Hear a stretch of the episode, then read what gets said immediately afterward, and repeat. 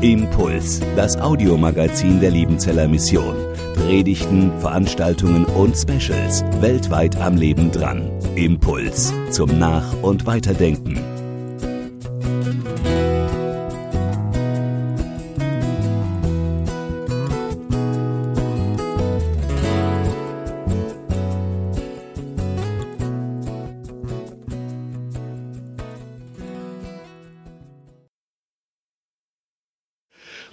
Jetzt kommen wir mitten an so einem herrlichen Sonnentag, wo das Thema heißt beschenkt.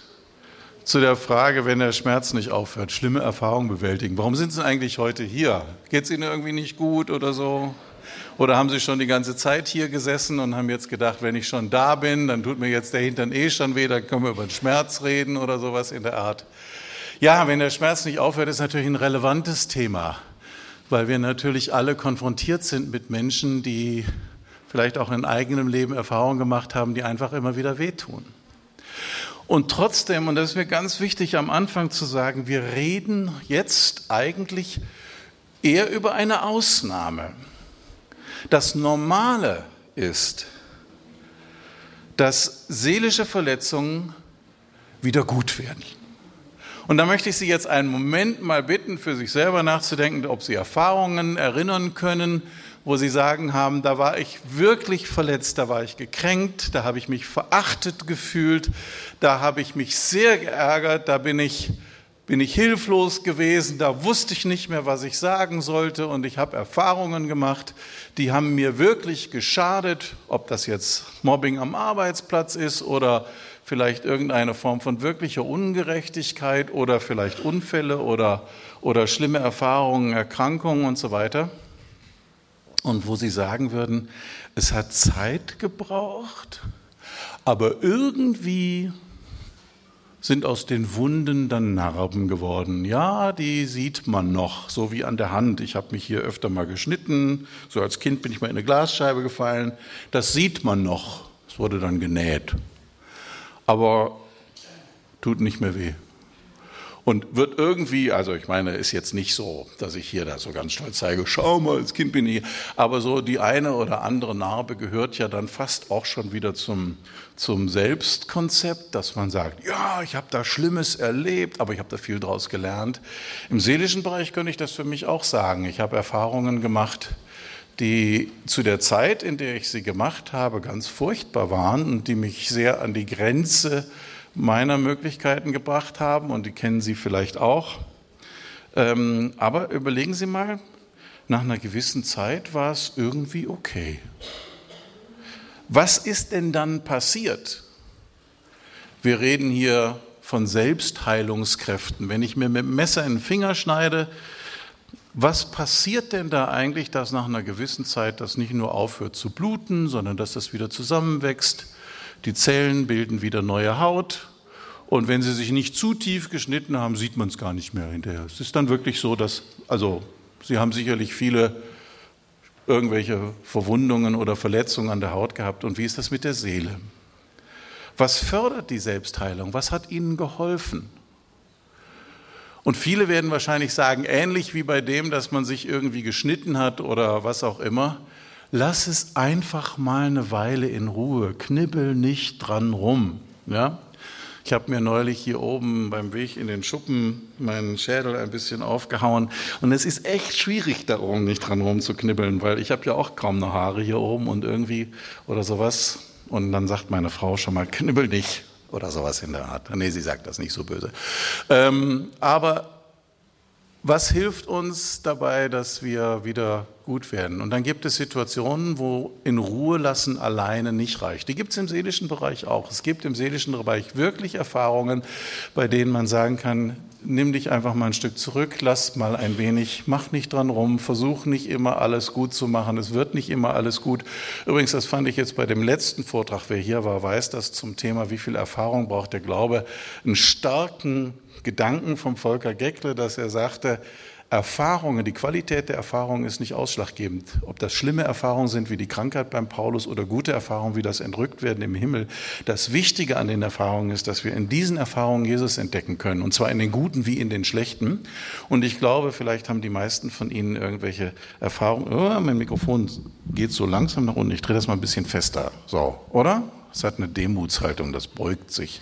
Ähm, und wenn Sie jetzt so überlegen, was hat mir da geholfen, dann gibt es sicherlich Erfahrungen, wo Sie merken, es gab Dinge, da war in Ruhe lassen nicht gut. Also wenn Sie sich jetzt einen Knochen gebrochen haben, mal irgendwann, ich habe das noch nicht, dann brauchen Sie mehr als nur lass es mal in Ruhe, dann brauchen Sie einen Gips, dann brauchen Sie wahrscheinlich ein Röntgenbild. Und es gibt auch im seelischen Bereich Verletzungen, bei denen man mehr braucht als lass es einfach mal eine Weile in Ruhe. Und diese seelischen Verletzungen werden normalerweise auch, nochmal, ich rede jetzt noch immer vom Normalfall, geheilt. So wie zum Beispiel gute Freunde einem Zuspruch geben. Wie man vielleicht auch, also vieles von dem, was, was ich so erlebt habe, brauchte schon Hilfe von außen, aber jetzt nicht unbedingt ähm, Krankenhausaufenthalt oder sowas, sondern gute Freunde, Menschen, die mich so ausgehalten haben, wie ich nun mal bin, die mir keinen Vorwurf gemacht haben aus meinem Schmerz, aber die vielleicht auch meinen Schmerz nicht bewundert haben, so dass ich ihn vor mir hertrage, wie so ein Hallo, guck mal, wie schlecht es mir geht. Kann ich übrigens auch. Also eine meiner primären geistlichen Gaben ist das Schmollen, aber da wollen wir jetzt nicht drüber reden. Ähm, und äh, wenn Sie jetzt äh, sehen, okay, da gab es Dinge, die haben mir geholfen. Haben Sie sowas im Kopf? Wissen Sie für sich selber so Sachen, was hat Sie gestört in Ihrer Heilungsentwicklung bei seelischen Verletzungen und was hat Ihnen gut getan? Weil dieses, was hat Ihnen gut getan, ist im Grunde genommen das, was wir brauchen, wenn der Schmerz nicht aufhört. Und häufig ist es eben so, wenn der Schmerz nicht aufhört, dann ist nicht das passiert, was normalerweise dazu führt, dass Schmerz wieder aufhört. Ja, es hat niemand ein Pflaster drum gemacht um den Schnitt im Finger. Und dann ist es immer wieder aufgerissen und irgendwie tut es dann immer wieder weh. Also wir stellen uns jetzt eigentlich sagen wir so die Ausnahmefrage, was ist, wenn Heilung nicht oder nur unvollständig von allein geschieht, beziehungsweise die Bedingungen nicht da sind, wo seelische Verletzungen heilen.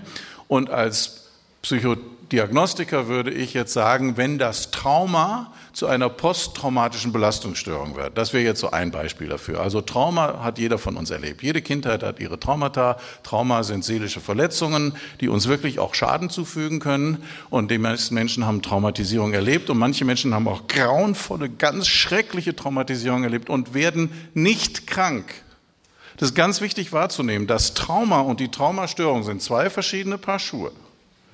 Und die Traumastörung entsteht nicht von allein und automatisch, sondern unter bestimmten Bedingungen, wissen wir, gibt es auch bei traumatisierten Menschen Selbstheilungskräfte. Aber das Trauma, also eine Verletzung, eine, ich sage jetzt mal, schwere Verletzung meiner Identität, meines Selbstwertgefühls, meiner Emotionen, meiner äh, Möglichkeiten, meiner Beziehungsdynamik oder was, schwere Verletzungen, in dem bewirken etwas. Das Trauma bewirkt immer etwas. Also wenn Sie sich in den Finger schneiden, tut das immer weh. Wenn es nicht weh tut, sind Sie sehr krank.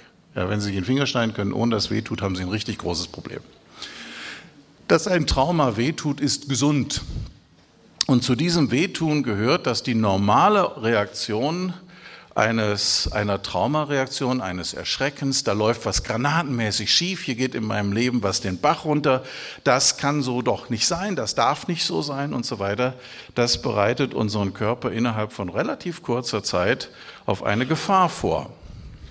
Und im Vordergrund ist zuerst mal so etwas wie, dass wir dass unser Körper auch sehr stark auf Flucht vorbereitet wird. Man nennt diese Trauma die erste Stressreaktion bei traumatisierten, bei Traumatisierungserfahrungen auch Fight or Flight Response, also der innere, die innere Reaktion Flucht oder Kampf, kennen Sie wahrscheinlich. Das erste ist in der Regel mal, dass man versucht, wie komme ich hier wieder raus? Und wissen Sie was, das funktioniert oft. Ja? Aber wenn es nicht funktioniert, auch das bleibt uns dann, nämlich dass wir aktiv werden motorisch, dass wir nicht still sitzen können, dass wir Ameisen im Hintern haben.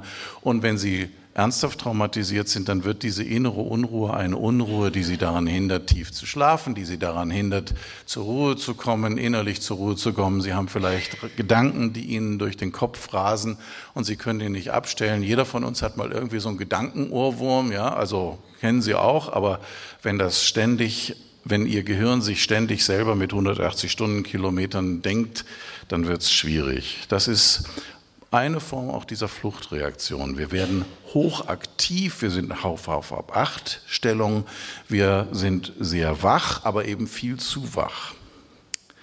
Die zweite Reaktion, die dann passiert, wenn etwas passiert, was wir nicht ertragen wollen, können, dürfen, was uns schadet, was uns wehtut, was uns erschreckt oder wie auch immer wir so ein Trauma nennen wollen, ist, dass wir kämpfen. Wir werden aggressiv, wir werden gereizt zu den Zeiten, in denen ich vielleicht die größten Stresssituationen in meinem Beruf hatte. Das war, als mein vorheriger Arbeitgeber, mein früherer Arbeitgeber so in die Insolvenz ging und ich mit vier Teenage-Kindern zu Hause ähm, wusste, ich habe vielleicht bald keinen Arbeitsplatz mehr. Wir hatten gerade ein Haus gekauft. Keine schöne Zeit fast traumatisierend, würde ich sagen. Ähm, und äh, das hat sich bei mir in erster Linie auch darin gezeigt, dass ich überhaupt keine Geduld mehr hatte. Jeder Bibifax hat mich aus dem Gleichgewicht geworfen. Ständig war ich sauer und ärgerlich.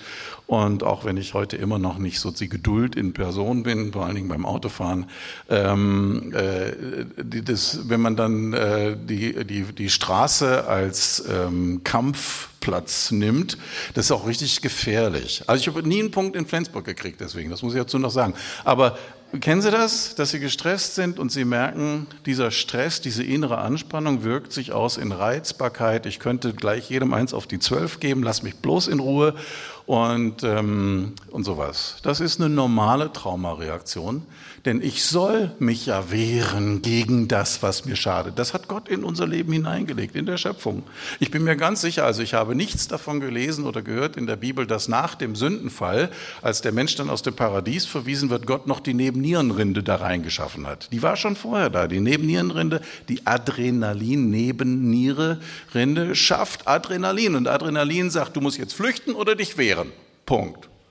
Und jetzt schießt mir das Blut in die Skelettmuskulatur und ich kriege einen hohen Puls und eine rote Birne und was nicht alles. Aber das gibt es auch im seelischen Bereich. Man wird aggressiv, man wird gewaltbereit, verbal gewaltbereit oder auch nicht. Wenn das auch nicht funktioniert, wenn ich gegen die Verletzung in meinem Leben nicht kämpfen kann, dann ist in der Regel das Dritte, übrigens die Fight-or-Flight-Response, der ist jetzt ähm, äh, von den, von den neueren Forschungen sozusagen wird manchmal auch Fight, Flight, Protect or Freeze Response genannt, weil eben Flucht oder Kampf nicht alles ist. Wenn Flucht oder Kampf funktionieren, kann es da ja aufhören. Ja, wenn ich erfolgreich gegen eine Bedrohung gekämpft habe und äh, ich bin jetzt wieder im Sicheren, dann ist ja gut. Ähm, das Dritte ist dann, dass das Bindungsverhalten aktiviert sind. Unser Bindungssystem ist was sehr Spannendes, wurde in den letzten 10, 15, 20 Jahren sehr viel mehr erforscht, obwohl das schon auch auf Forschungen der 50er und 60er Jahre hinausgeht. Unser Bindungsverhalten ist ein aktives System im Gehirn, was immer dann aktiv aktiviert sind, wenn wir Schutz suchen. Wenn wir uns bedroht fühlen, dann wird unser Bindungssystem aktiviert. Sie kennen das bei Kindern. Wenn Kinder nachts als kleine Kinder ins Bett gehen, dann ist das eine gefährliche Situation für sie, natürlich in unserer heutigen Welt nicht. Wir haben thermostatgeregelte Heizung und eine schöne Daunenbettdecke, aber für die meiste Zeit in der Menschheitsgeschichte war der Schlafplatz vielleicht zu kalt und viele Kinder sind an Lungenentzündung gestorben. Es ist jetzt wichtig, dass da jemand da ist, der auf mich aufpasst. Wenn ich einschlafe und da kommt ein Tier und will mich fressen, ja, so in der Art. Das ist heute bei Ihnen und bei mir zu Hause nicht mehr Thema, aber wenn Sie schon mal ein Kind ins Bett gebracht haben, dann wissen Sie, dass das Thema ist. Wir sind darauf eingerichtet, von der Schöpfung her, dass Kinder nur dann richtig gut einschlafen, wenn sie wissen, da ist jemand da, der auf mich aufpasst. Ja? Bewusstsein verlieren und acht Stunden nicht mehr da sein ist zu gefährlich, wenn da niemand da ist. Und ist Ihnen schon mal aufgefallen, dass diese Person nicht so ersetzbar ist? Also niemand oder der jemand oder die jemand, die dann da sein müssen, muss eine Bindungsperson sein. Wenn Sie schon mal Menschen, die nicht zu Ihnen gehören, Kinder ins Bett gebracht haben, abend wissen Sie, Sie können mit denen den ganzen Tag fröhlich gespielt haben. Sie waren am Spielplatz, haben in der Rutsche gespielt, haben was auch immer gemacht, aber wenn Sie abends ins Bett gehen, die Mama soll kommen. Oder? Übrigens, ähm, wir haben ja jetzt inzwischen sieben Enkelkinder. Letztes Jahr wurden die Nummer 5, 6 und 7 geboren. Und ähm, was für ein tolles Gefühl, wenn ich merke als Opa, ich kann meine kleine zweijährige Enkelin abends ins Bett bringen. Die vertraut mir. Ja, cool. Aber nur bei denen, die wir regelmäßig sehen. Bindungsverhalten, dieses Bindungssystem ist ein sehr aktives System in unserem Gehirn, was dann aktiviert wird, wenn wir Schutz brauchen. Und das hilft manchmal auch nicht. Die Menschen, die uns beschützen sollen, die Menschen, die auf uns aufpassen müssen, die Menschen, die für uns Verantwortung übernommen haben als Kinder, sind vielleicht die Personen, die uns das Leid antun oder die uns eben nicht schützen können. Und wenn unser Bindungssystem sagt, ich laufe ins Leere, dann kommt die vierte, die Starre, die Freeze, die Dissoziation, die Fragmentierung. Wir schalten uns aus. Ich krieg's nicht mehr mit. Eine Patientin von mir oder Klientin von mir, die als Kind jahrelang missbraucht wurde, in ihrer Familie, sagt, ich kann Ihnen gar nicht beschreiben, was da passiert ist. Ich kann Ihnen aber sehr genau sagen, wie viele kleine Löcher in der Schalldämmung an der Decke waren, weil ich habe mich ausgeschaltet und habe dann in den Decken, da waren wohl so, so, eine, so, so Styropor oder irgendeine Form von Deckenverkleidung. Ich kann Ihnen ganz genau sagen, wie viele kleine schwarze Löcher in jeder dieser Kacheln ist. Das ist eine Freeze-Reaktion. Flüchten kann ich nicht, die anderen sind größer und stärker und sie missbrauchen mich. Kämpfen kann ich auch nicht, ich bin klein, die sind groß. Bindungsverhalten funktioniert nicht, weil das sind ja die Leute, bei denen ich Schutz suchen müsste, die mich jetzt hier in irgendeiner Weise missbrauchen. Also kommt so eine Freeze-Reaktion, die hat aber ganz große Probleme, weil die das, was wir erlebt haben, nicht in unser verbales und lexikalisches Gedächtnis hineinschieben. Ich kann gar nicht sagen, was da passiert ist. Erstens, zweitens, drittens und wer war und was war und wann war das und wo war ich da. Das wird alles gar nicht erinnert. Was ich erinnere, sind Gefühle und Emotionen und das geht dann alles durcheinander und das lexikalische Gedächtnis weiß gar nicht mehr, wer dann wann. Deswegen kann man das so schlecht, die Wahrheitsfindung dann auch bei Gerichtsverhandlungen oder sowas ist so wahnsinnig schwierig, ähm, weil die Leute oft selber wissen, dass sie es nicht mehr wissen, aber sie wissen, dass es so war. Und wissen Sie, was dann passiert ist? Diese, diese Erinnerungsspuren, die werden ja abgekapselt irgendwo und die können durch irgendwas getriggert werden und plötzlich haben Sie einen Flashback. Zack, sind Sie wieder in der Situation drin, die Sie als Kind grauenvoll erlebt haben. Das ist jetzt natürlich bei einem extremen Missbrauch vielleicht der Fall. Also diese starre Freeze-Fragmentierungsreaktion, die ist wichtig, die muss man aber verstehen, weil diese Menschen oft wirklich mit diesem, was sie erlebt haben, deswegen, das heilt deswegen nicht, der Schmerz hört deswegen nicht auf, weil sie da nicht drankommen. Das ist in einer Kiste, die irgendwo ganz fest abgeschlossen ist. Und weil die in dieser abgeschlossenen Kiste drin ist, die ich auch gar nicht aufmachen möchte, weil ich ahne, was da drin ist, das halte ich nicht aus. Deswegen kann ich die nicht aufmachen. Und manche Leute, ich habe jetzt sehr viel zu tun gehabt mit Heimopfern, also Opfern von Kindesmissbrauch in einem Heimskandal der 50er und 60er Jahre. Und was da passiert ist, zum Teil auch, ich sag mal, in, in christlichen Heimen, ähm, das war, manches war normal, das ist auch nicht schön gewesen, aber es gab auch Dinge, da würden Sie sagen, mir dreht es den Magen um und mir dreht es auch den Magen um. Und die sagen jetzt, ich habe 40 Jahre gebraucht, um der ersten Person davon zu erzählen. Ich habe das noch nie gesagt und ehrlich gesagt, ich weiß auch nicht mehr genau, war das jetzt der oder war das jetzt die, aber ich weiß, dass es passiert ist. Ich habe diese Bilder, ich habe diese Stressreaktion. Wenn wir eine Traumasituation erleben, die wir nicht gut bewältigen, also nicht durch Fluchtkampf, durch Schutz, durch Bindung, durch Freundschaft, durch Menschen, die uns lieben äh, sondern die wir, die, wir, die wir sozusagen in uns versiegeln, die in uns festbleibt, dann bleibt diese Stressanfälligkeit langfristig bestehen. Stress ist erstmal was Gesundes, dass wir Stress haben, wenn wir bedroht sind, dass wir in innere Anspannung kommen, wenn unser Leben schwierig wird, ist eigentlich erstmal normal. Also die Stressreaktion ist an sich keine Krankheit, aber die Stressreaktion, die dann zu unangemessener Zeit und in unangemessener Intensität auftaucht, die kann schon sehr viel bewirken. Die erzeugt nicht nur ähm, Schlaganfälle und hohen Blutdruck und andere psychosomatische Störungen, die unterdrückt unser Immunsystem und so weiter. Also die an sich gesunde Stressreaktion, da ist eine Gefahr, mein Körper und meine Psyche reagieren, äh, die wird krankhaft, wenn sie ständig auftritt, auch ohne dass Bedrohungen da sind. Und das passiert bei Menschen relativ schnell, wenn die keine ähm, wenn die, wenn die keine guten Heilungsprozesse erleben, dass diese Flucht- oder Kampfreaktion ja irgendwie eintrainiert wird und einen kleinen Trigger braucht. Es braucht nur eine ganz kleine Sache. Da muss nur jemand in der Straßenbahn, den ich gar nicht kenne, mich blöd angucken und schon fühle ich mich wieder zack, wie das kleine Kind, was hilflos ausgeliefert ist oder sowas. Können Sie nachvollziehen, dass solche Reaktionen, inneren Reaktionen völlig unangemessen auf äußere, also dass Menschen, dass mein Arbeitgeber äh, vielleicht eine Autoritätsperson ist, aber dass der mir so Angst macht, als wäre das ähm, jemand, der mich früher verprügelt hat oder so. Das sind dann so Stressreaktionen, die sind erlernt, die sind eintrainiert, erfolgen schneller und bei kleinen Auslösern.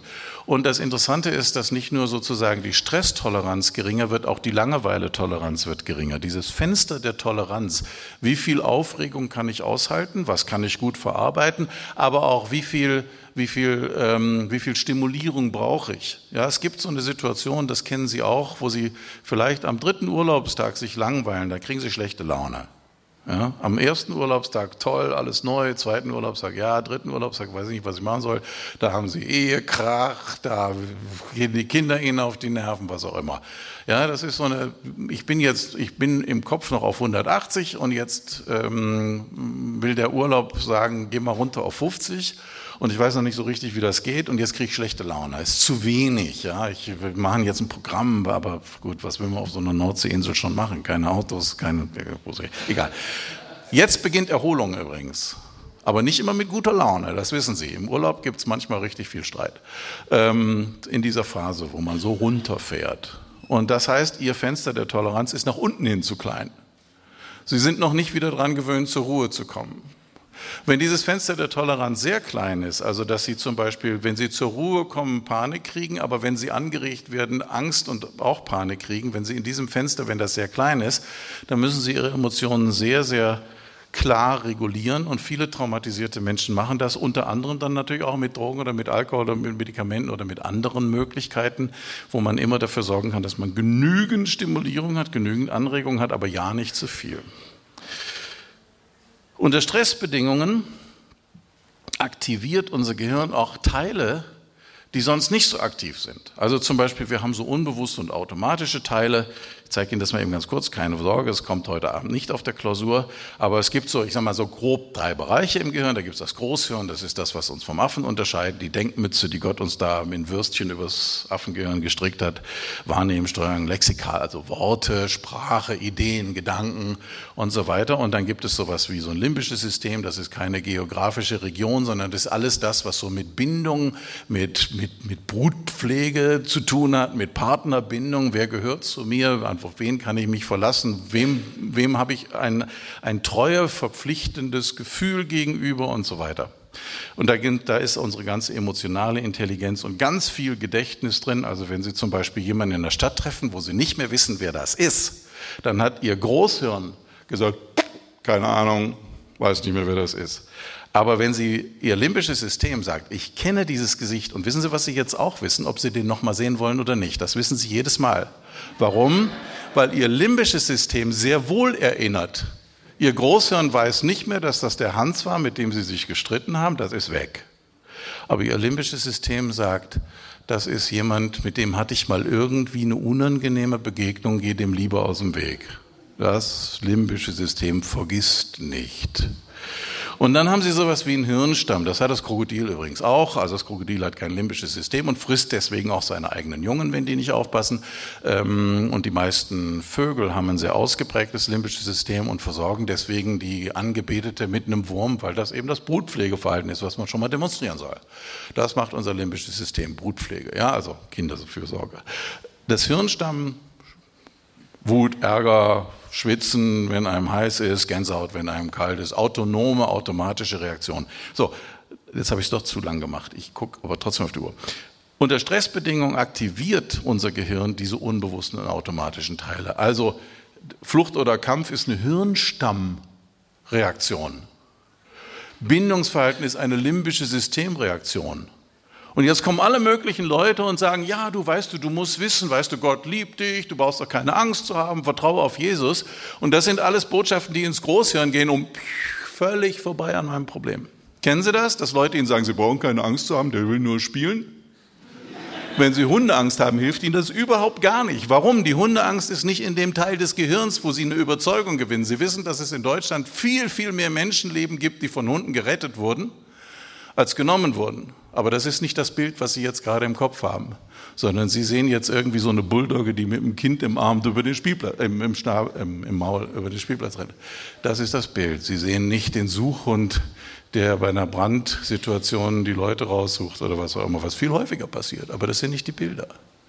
Lange Rede, kurzer Sinn. Wir reagieren in Stresssituationen in der Regel nicht besonders vernünftig, sondern eher automatisch. Das ist normal auch sinnvoll, aber bei einer Traumastörung ist das wiederum das Problem, dass mangelnde Selbstwahrnehmung diese Dissoziation, also dieses sich selber irgendwelche Erfahrungen in eine Kiste tun und die ganz fest zuschließen, Verdrängung, Beziehungsängste, Angst vor Nähe. Nähe habe ich negativ erlebt. Da können mir tausend Leute sagen, du, auf den kannst du vertrauen und ich kann das selber mir sagen, auf den kann ich vertrauen. Trotzdem habe ich Angst vor Nähe. Weil mein Großhirn, mein limbisches System sagt, Menschen sind gefährlich. Pass auf. Und das gilt ganz besonders wenn wir Traumatisierungen erlebt haben, die eben nicht nur einmalig waren und die personal waren. Ganz kurz, Trauma, also das ist jetzt wirklich eine sehr, sehr kurze Zusammenfassung. Es gibt so zwei Dimensionen, die wichtig sind. Das eine ist es natürliche Dinge, die keiner beabsichtigt hat, wie Naturkatastrophen, Tsunami oder was auch immer. Oder sind das Dinge, die Menschen absichtlich gemacht haben, also zwischenmenschliche, personale Gewalt. Das ist ein sehr wichtiger Punkt. Eine Naturkatastrophe kann ganz grauenvolle Folgen haben, aber wird von den Menschen meistens nicht so nachhaltig zum Traumastörungsgrund.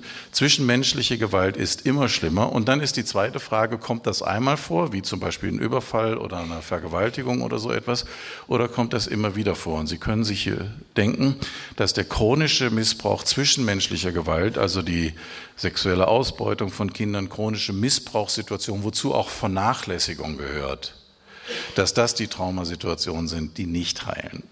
Von alleine. Ich kenne Leute, die haben Naturkatastrophen erlebt und ich ähm, weiß, das muss ganz schrecklich sein, geliebt und Angehörige in einem Tsunami zu verlieren oder was auch immer. Aber die Leute, die durch den Amoklauf in Winnenden Angehörige verloren haben, haben es da tatsächlich schwerer. Weil das eine ist etwas, das passiert. Kann ich Gott fragen, warum hast du das zugelassen? Aber das andere ist etwas, das hat jemand gewollt. Und das zerbricht mein Vertrauen in die Menschen und in die Menschheit. Und ich weiß nicht, ist der Mensch, dem ich gegen mein, mein limbisches System weiß nicht mehr, ist der Mensch, dem ich gegenüberstehe, jemand, dem ich wirklich vertrauen kann. Es gibt viele Dinge, die passieren. Mein Gedächtnis wird gestört, meine Konzentration wird gestört. Bei den sogenannten komplexen Traumastörungen wird vor allen Dingen das Vertrauen zerstört, komplexe Traumatisierung beinhalten immer Bindungsstörungen, weil das sind ja die Leute, die mich schützen hätten sollen. Ja, und wenn es nicht Angehörige, Eltern äh, ähm, oder sowas sind, nehmen wir auch, also wenn, wenn ich nachhaltig ähm, lächerlich gemacht wurde von Lehrern, weil die vielleicht bestimmte Dinge nicht verstanden haben. Lehrer sind dafür zuständig, mich zu bilden, mich auszubilden, mich zu fördern, Pädagogen zu sein. Und das führt auch zu Störungen. Unser Bindungssystem, habe ich eben schon gesagt, überwacht lebenswichtige Grundbedürfnisse wie Hunger, Durst oder Sicherheit und wird dann aktiv, wenn wir uns bedroht fühlen. Im Normalfall spielen Kinder ganz fröhlich am Spielplatz, aber wenn sie sich wehgetan haben, dann muss man sofort gucken, ist die Mama da, wo ist die Mama? Ja, so, das Bindungssystem wird aktiviert. Und wenn dieses Bindungssystem nicht zur Lösung der Verletzung führt, dann wird dieses Bindungssystem zerstört. Es gibt verschiedene Formen von Bindung. Ich will jetzt auch nicht Bindungsstörungen hier thematisieren, aber ich will Ihnen die Ergebnisse einer Untersuchung zeigen. Misshandelte Kinder haben nur zu 14 Prozent einen sicheren Bindungsstil. Das heißt, die können wirklich vertrauen. In der normalen Bevölkerung sind es mindestens 62 Prozent der Menschen, die sagen, nö, Menschen kann ich zutiefst vertrauen. Und es gibt Menschen, denen weiß ich, dass die mich lieben und ich liebe die und ich kann mich auf die verlassen. Das wird auch so bleiben. 62 ist zu wenig, aber es ist eine Menge mehr als 14. Wenn Sie dagegen unten gucken, ich will jetzt nicht sagen, was das alles ist, die sogenannte desorganisierte Bindung, also die ist eine unsichere Bindung, die heißt bei misshandelten Kindern später als Erwachsene zu 51 Prozent vorgekommen und nur 15 Prozent in der normativen Stichprobe. Also wir sehen, dass Missbrauch einen dramatischen Effekt darauf hat, dass Menschen anderen Menschen vertrauen. Wenn jetzt aber vertrauensvolle Beziehungen der Schlüssel zur Heilung sind, dann ist es eben die Traumatisierung, die verhindert, dass die Heilung stattfinden kann. Verstehen Sie, es ist die Traumatisierung selber, die diesen eigentlich von Gott geschaffenen Selbstheilungsprozess in dem Fall deaktiviert. Weil das, was Sie am Anfang auf meine erste Frage gedacht haben, ist wahrscheinlich, es gab Leute, die haben mich lieb gehabt und die haben mich getröstet, die haben mich in den Arm genommen. Es gab Menschen, denen konnte ich mich anvertrauen in meiner Traumaerfahrung. Und genau das können diese Menschen nicht, weil sie es durch die Traumatisierung verlernt haben. Deswegen ist es wichtig, dass wir uns die Frage stellen, was muss denn da passieren? Und ich will Ihnen jetzt nicht, übrigens heute bitte nicht missverstehen, dieses ist keine Therapieveranstaltung. Wenn Sie ein traumatisierter Mensch sind, werden Sie genauso traumatisiert hier rausgehen, wie Sie reingekommen sind.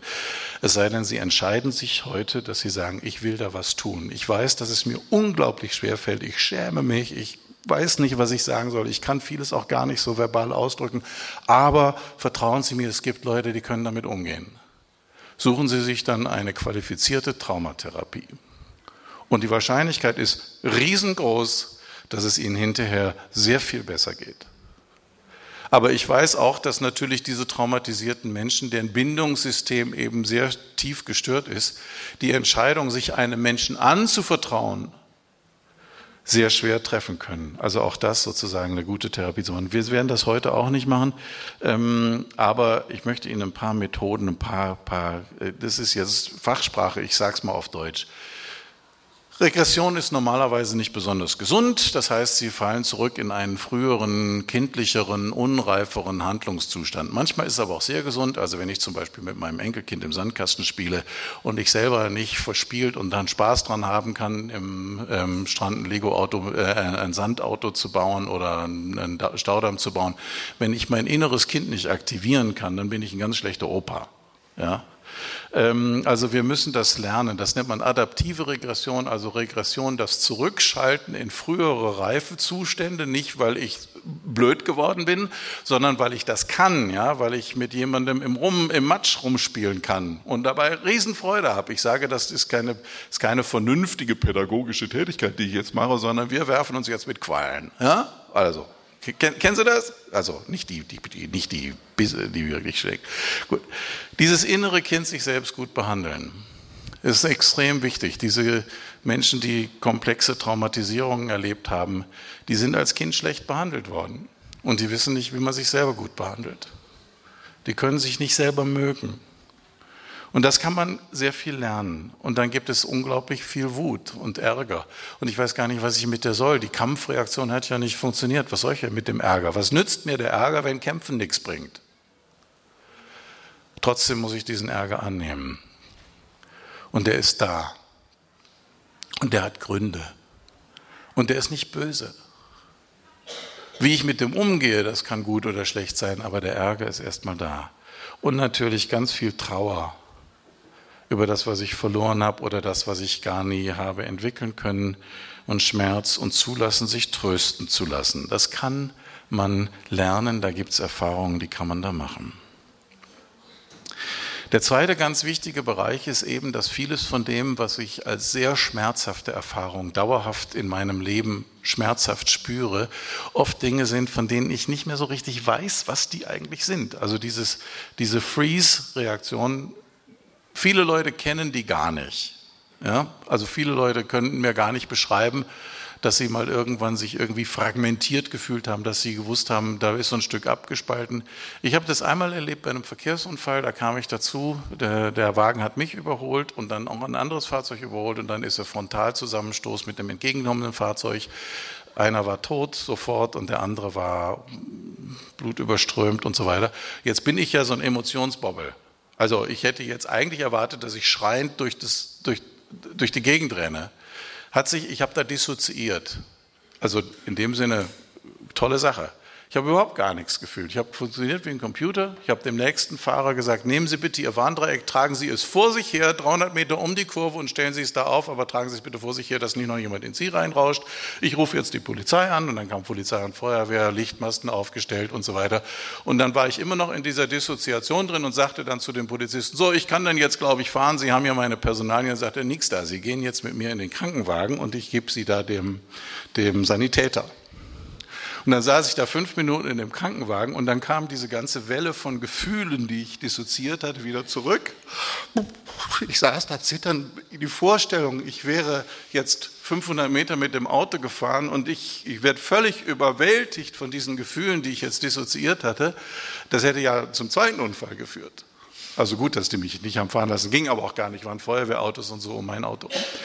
Und ähm, die nächsten paar Tage, wenn ich an dieser Unfallstelle, es war so ein bisschen auf dem Weg zur Arbeit, vorbeigefahren bin, äh, einmal habe ich noch so einen Heulkrampf gekriegt, musste dann rechts rausfahren. Aber was ist jetzt passiert? Die dissoziierte Erfahrung, Gefühle, die kann ich jetzt gerade nicht brauchen, jetzt musst du funktionieren wie so ein Computer, wird wieder integriert. Also es ist wichtig, dass man dann diesen Heulkrampf hat, aber bei traumatisierten Menschen passiert das oft nicht. Das heißt, die dissoziierte Erfahrung bleibt als abgespaltene Erfahrung nicht bewältigt, nicht behandelt und diese Integration dadurch, dass man dann eben diese Gefühle wieder erlebt, auch wenn sie einen überschwemmen und das unangenehm ist, die ist wichtig, weil die führt dazu, dass das wieder zusammenkommt. Erinnerungen und Gefühle. Und deswegen ist es wichtig, dass wir Verdrängung, Verleugnung konfrontieren, dass wir neue Grenzen setzen lernen, dass wir sagen, das will ich, das will ich nicht, dass wir faire Zeugen finden. Manchmal bei Geschichten von familiärem Missbrauch ist das ganz, ganz furchtbar, ähm, dass die Leute gar nicht wissen, wusste eigentlich irgendjemand was davon. Und jetzt geht man und sucht sich die alten Schulhefte und Unterlagen und die Lehrerin, die ist vielleicht hochbetagt noch irgendwo, hat die das nicht gemerkt. Ich habe eine Ratsuchende die hat gesagt, ich habe das damals zugelassen, dass mein Vater das bei mir macht, weil ich dachte, damit schütze ich meine Schwester. Sie hat aber nie mit jemandem darüber gesprochen. Und nachdem sie nun faire Zeugen suchte im Erwachsenenalter, viele Jahre später, sprach sie mit ihrer Schwester und die sagte dann, weißt du, das mit dem Schützen hat nicht funktioniert. Ja, ja aber ein Kind denkt das. Ja, wenn ich das zulasse, dann lässt er die anderen in Ruhe. Und ähm, trotzdem wichtig. Aufschreiben, dokumentieren. Menschen müssen das, was sie erlebt haben, manchmal über Jahre hinweg wieder rekonstruieren. Ob dann diese Rekonstruktion archäologisch genau richtig die Wahrheit wiedergibt, ist völlig uninteressant. Mich interessiert, ich mache kein Gerichtsdokument. Ich möchte, dass diese Person das, was sie erlebt hat, wieder begreifen kann. Und begreifen heißt manchmal in einem Heft aufgeschriebenes in die Hand nehmen. Übrigens, was man aufgeschrieben hat, kann man zuklappen. Und dann ganz wichtig, dass wir unser verletztes Denken rekonstruieren. Dazu kann auch, letzter Punkt, Vergebung gehören, aber vor allen Dingen so eine Korrektur von Sachen wie, ich muss mich schämen, ich habe das ja wohl irgendwie verdient, ähm, ich habe das, wenn ich nicht, dann hätte und ich habe das ja selber zu verantworten und so weiter. Eines der Dinge, die ich sehr, sehr spannend finde, ist, ich war jetzt in Pfingsten in Coventry in einer Tagung Spirituality and Health, eine säkulare Wissenschaftstagung, die geistliche und Gesundheitsfragen forschungsmäßig miteinander überprüft. Waren eine Menge Christen da, aber es waren auch viele Leute da, die überhaupt nicht gläubig oder andersgläubig sind. Und eines der Dinge, dass die gesagt haben zu der kognitiven Restrukturierung, also kognitiv ist das, was wir denken und fühlen und wahrnehmen, also was im Kopf passiert, dass das, was zwischen den Ohren ist, wieder okay ist. Ja? Das ist so, aber es gibt auch noch eine Sache, die viel tiefer geht, nämlich das ist sozusagen eine spirituelle Rekonstruktion, dass man auch wieder Vertrauen hat in den, wenn Vertrauen ins Leben ist schon schwierig, aber Vertrauen in den, der mir dieses Leben schenkt und der es auch eines Tages mir nimmt, also der auch meine Tage zählt, dieses Vertrauen hat einen enormen Effekt, auch im Bereich Vergeben lernen. Ähm, was jetzt da genauso wichtig ist oder nicht, kann ich Ihnen gar nicht jetzt so kurz zusammenfassen. Aber zu diesem kognitiven Restrukturieren gehört für mich auch die Restrukturierung des Glaubens. Auseinandersetzung mit dem Gott, der diese grauenvollen Sachen zugelassen hat. Es muss passieren. Ich kann nicht einfach blind glauben. Vielen Dank und ich wünsche Ihnen, dass Sie Ihre Selbstheilungskräfte gut aktivieren können. Übrigens auch hier heute Mittag das innere Kind bei einer Bratwurst rauslassen oder was auch immer Sie machen. Viel Spaß miteinander.